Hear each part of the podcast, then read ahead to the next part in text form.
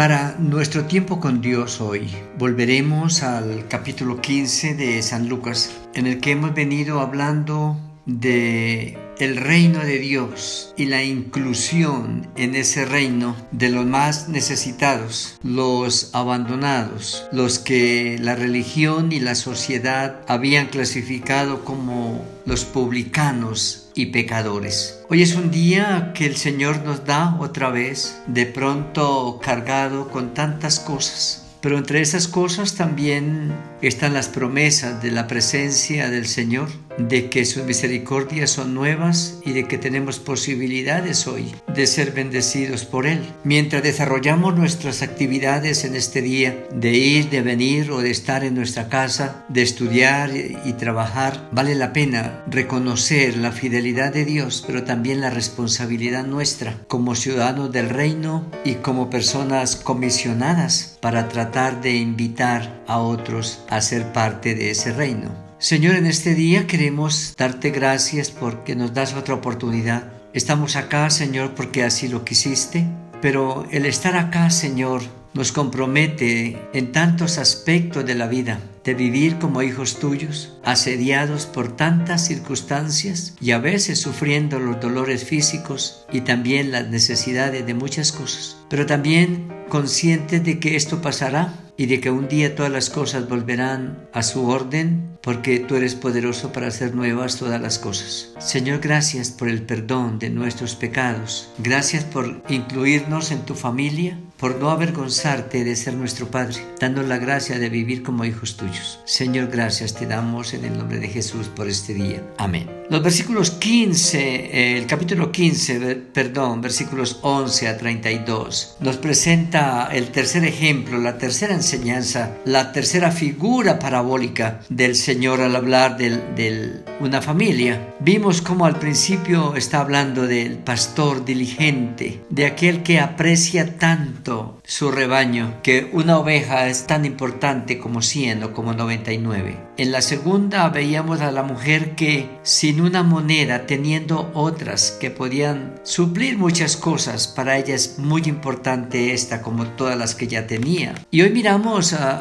en la introducción anterior vimos a un padre de familia con sus hijos. Varias cosas que el Señor muestra aquí. Es la figura de la paternidad, la figura del amor paternal, la figura de la responsabilidad paternal. Y dice, también les dijo, también les dijo, aparte de lo anterior, un hombre tenía dos hijos y el menor de ellos dijo a su padre, padre, dame la parte de los bienes que me corresponde y le repartió los bienes. No muchos días después, juntándolo todo, el hijo menor se fue lejos a una provincia apartada y allí desperdició sus bienes viviendo perdidamente. Eh, vamos por partes porque es una parábola bien importante que tiene mucho contenido y sin duda que nos recuerda, nos confronta, nos anima. El Señor está diciendo una figura de la familia muy normal. Un hombre tiene dos hijos y guarda silencio en cuanto a la madre de estos hijos, en cuanto a la esposa de este hombre. Pero con, los siguientes versículos, ah, cuando vemos el versículo 12, el menor de ellos dijo a su padre, Padre, dame la parte de los bienes que me corresponde. Nos hace notar que la madre no existe, porque siempre lo que es la normatividad de, la herencia, de la paternidad, de la responsabilidad, es que lo que los padres tienen es para sus hijos. Ya el derecho romano estaba formándose y Jesús lo conoce, lógicamente. Y la estructura legal como pueblo de Israel también es una estructura legal clara. Cuando uno de los dos falta, a la mitad de lo que se tenga puede ser accedido por los hijos, porque adquieren ese derecho por naturaleza. Mientras los dos estén, eh, no es tan fácil a repartir herencias. Se pueden repartir ciertas cosas, asignar ayudas, pero la herencia no se toca todavía porque los padres están vivos. Cuando uno falta, el 50% de la herencia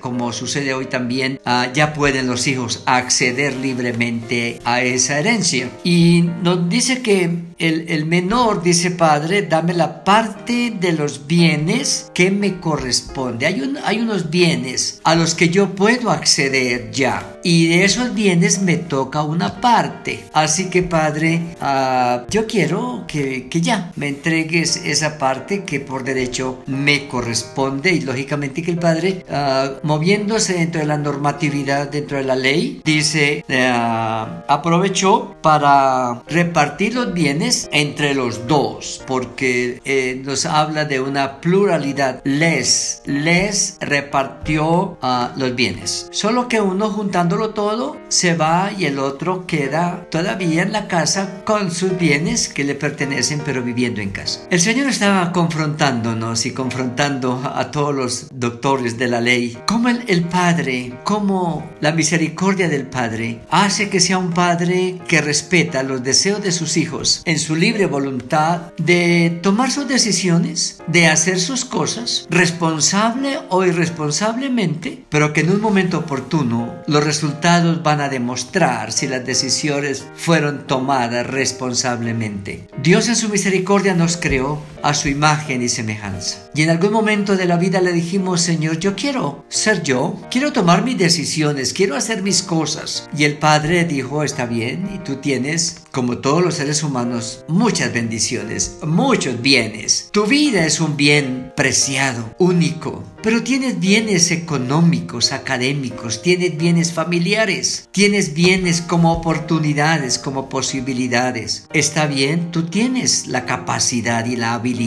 para administrar, para ser mayordomo, para mostrar que puedes manejar tus cosas. Así que está bien, toma tus decisiones. Así que quedamos en que él, juntándolo, juntándolo todo, a se fue lejos a un lugar apartado y allí desperdició sus bienes. Muy bien, ¿cuántas cosas Dios ha puesto en nuestras manos? Y a veces tomamos lo que decimos que es nuestro y cogemos el camino en la dirección correcta. Y es posible que en ese caminar nos encontremos con muchos que lo han perdido todo, otros que lo están perdiendo y otros en la misma posibilidad de que al coger camino lejos de casa corren el riesgo de perder muchas cosas. Quedamos con el interrogante. Revisemos, porque podemos ir alejándonos de casa en este momento y podemos sentir que estamos perdiendo muchas cosas. ¿Y por qué? Por el resultado de nuestras decisiones.